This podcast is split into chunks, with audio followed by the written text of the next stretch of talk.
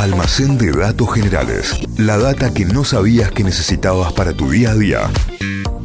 Pero ahora se levanta la persiana, llega el almacén de datos generales. Very good. Y hoy vamos a, a volver a hablar de una isla. Es como una sección dentro del Sí. almacén ya, hablar de islas curiosas. Esta isla le pertenece a Francia, está cerquita de México, en el Pacífico. Y allí fue la isla escenario de una tragedia espantosa, sobre la cual vamos a hablar Oh. hoy.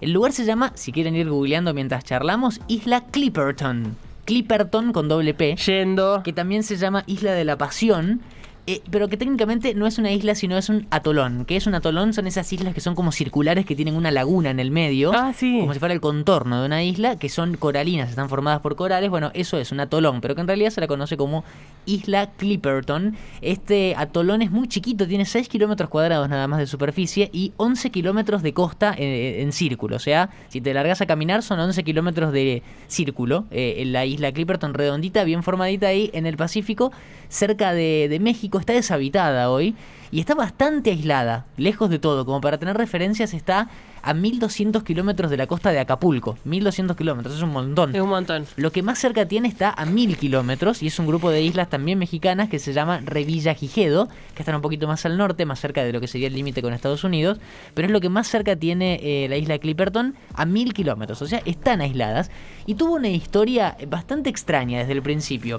La primera persona que estuvo en la isla fue un inglés llamado John Clipperton, de ahí viene el nombre De ahí viene el nombre. en el año 1704, así que se podría decir que la isla podría haber sido desde el principio británica, pero no, Clipperton era pirata. Era un pirata que daba vueltas por los mares del mundo, así que el Imperio Británico no podía reclamar derechos de soberanía en la isla porque era un pirata el primero que había llegado, una ley extraña que había en ese momento. Un par de años más tarde, nada más, en 1711, llegaron dos barcos franceses a la isla con dos capitanes llamados Martín de Chaziron y Michel du Bocage, y así como redescubrieron la isla porque el británico había sido el primero, pero llegaron, pusieron bandera francesa en la isla y le pusieron Isla de la Pasión, que es también el otro nombre con la que se la conoce, porque justo era Viernes Santo, entonces la Pasión. La pasión de Cristo. De allí sacaron también el otro nombre y de ellos sí reclamaron la soberanía francesa del atolón de la islita y desde entonces empezó a ser eh, francesa. Hubo un par de expediciones científicas, eh, científicos que iban llegando a hacer experimentos y demás y, y observaciones. Todavía no pasaba mucho en la isla hasta que en el año 1821 llega la independencia mexicana. Como en la nuestra en 1816, en 1821 la independencia mexicana y la constitución que firmaron los mexicanos en 1824 decía que la isla, por proximidad geográfica y por también haber sido para ellos patrimonio europeo y demás, era parte del territorio, era parte de México. De hecho, en la constitución la incluían como parte del territorio mexicano. Pero Francia no reconoce la constitución mexicana porque si no le iba a sacar la isla. El emperador de esa época francés, Napoleón III, no el Napoleón famoso, sino otro, ordenó que Francia se anexe la isla. Bueno, es como que hubo desde ese momento, desde la independencia mexicana, una disputa sobre de quién era, si era de México o era francesa.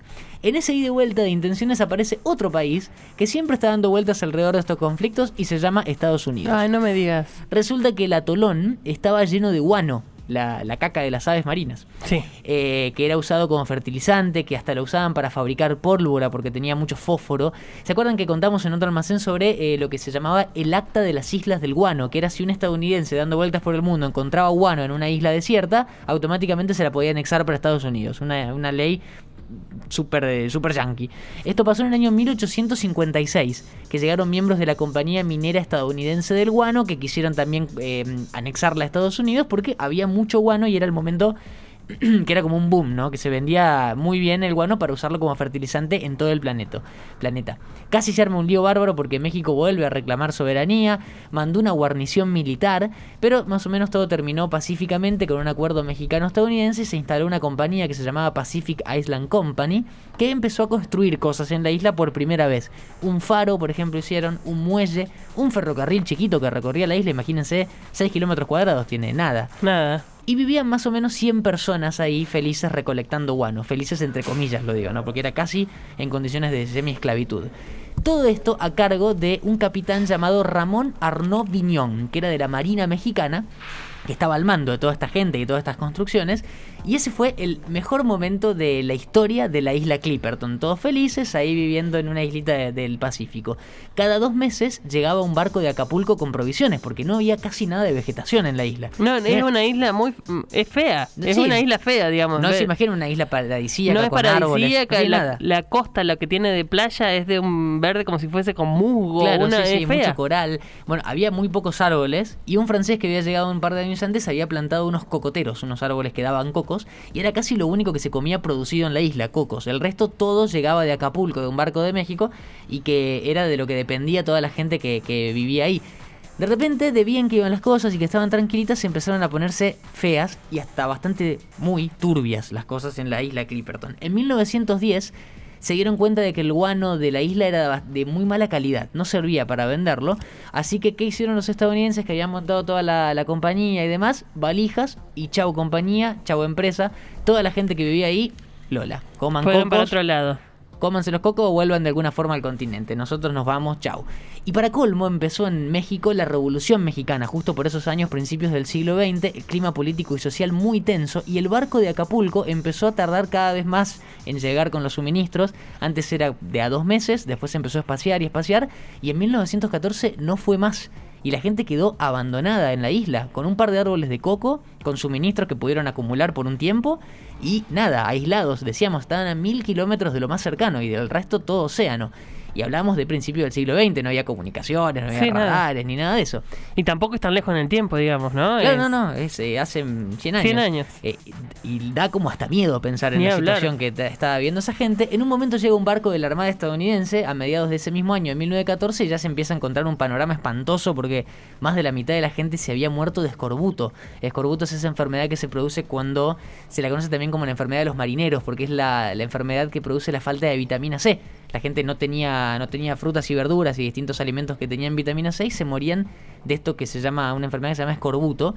Eh, en esa época quedaban 14 hombres, 6 mujeres y 6 niños vivos en 1914. El barco se iba a llevar a, evacuados, de hecho se lleva un par de personas, pero el capitán Ramón Arnaud, como decíamos recién, dijo que no se iba a ir porque tenía todavía provisiones y se juntó con un grupo de, personas que lo seguían, entre ellos su familia, y, decidió no irse. En realidad el tipo no se fue no porque tenía provisiones, sino porque ya un par de años antes había desertado del ejército mexicano, lo habían enjuiciado, entonces tenía miedo de que le pase lo mismo por irse de la isla, entonces decide quedarse. Fue una mala decisión, porque ahí sí que nadie más volvió a buscarlos y quedaron abandonadísimos. Eh, el escorbuto, la desnutrición, ahí todos los problemas, imagínense. Todo. Empezaron a morirse, las personas no tenían comida, se empezaron a acabar las provisiones, lo, empezaron a vivir a base de aves y pescados que conseguían ahí en la isla y nada más.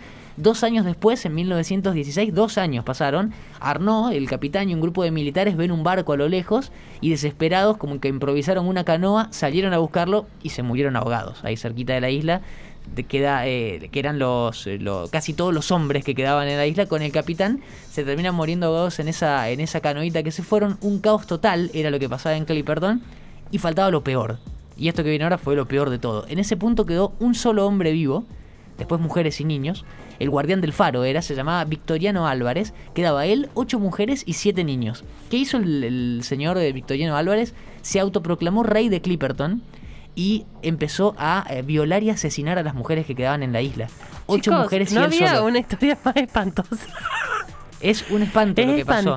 Y esto pasó hace muy poco y no es tan conocido. Claro, es contemporáneo, es en 1900. Hasta que al final dos de las mujeres lo mataron a él, lo mataron a Victoria. Estamos en un contexto de, de, de, de desesperación, y todo. total de, años. Demencia, de hambre. Todo terminó el año siguiente, en 1917, cuando pasó otro barco de guerra estadounidense que fue particularmente a buscar a la gente allí y rescató a los que quedaban vivos, que eran nada más que cuatro mujeres y siete niños los últimos sobrevivientes que quedan en la isla y ahí por suerte se terminó la historia trágica de Clipperton. Hoy la isla pertenece a Francia.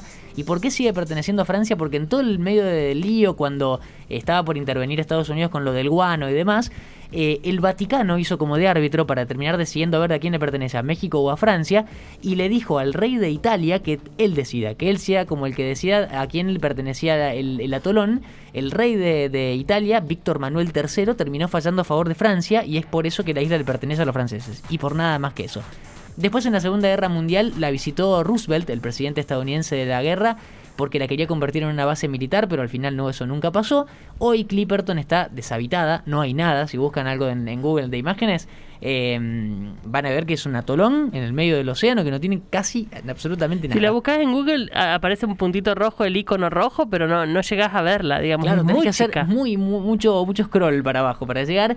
Eh, fue escenario, por ejemplo, de un par de expediciones científicas, entre los que llegaron, por ejemplo, Jacques Cousteau pero nada más que eso. Y así la historia de la isla Clipperton. ¡Qué espanto! Testigo de una de las tragedias más espantosas postas de la humanidad. claro. Y es eh, muy cercana en el tiempo dentro de todo porque terminó todo en 1917 de parecer ser como un paraíso del guano, que era como el boom de la época, a hacer nada y estar completamente deshabitada hoy. Una isla que está a 1200 kilómetros de mm. Acapulco que se llama Isla Clipperton. Almacén de datos generales. La data que no sabías que necesitabas para tu día a día. Inventos, curiosidades de la historia, estudios increíbles de la ciencia, lugares raros del mundo y un montón de locuras más. Todo eso podés conseguir en el almacén de datos generales de Santi Miranda.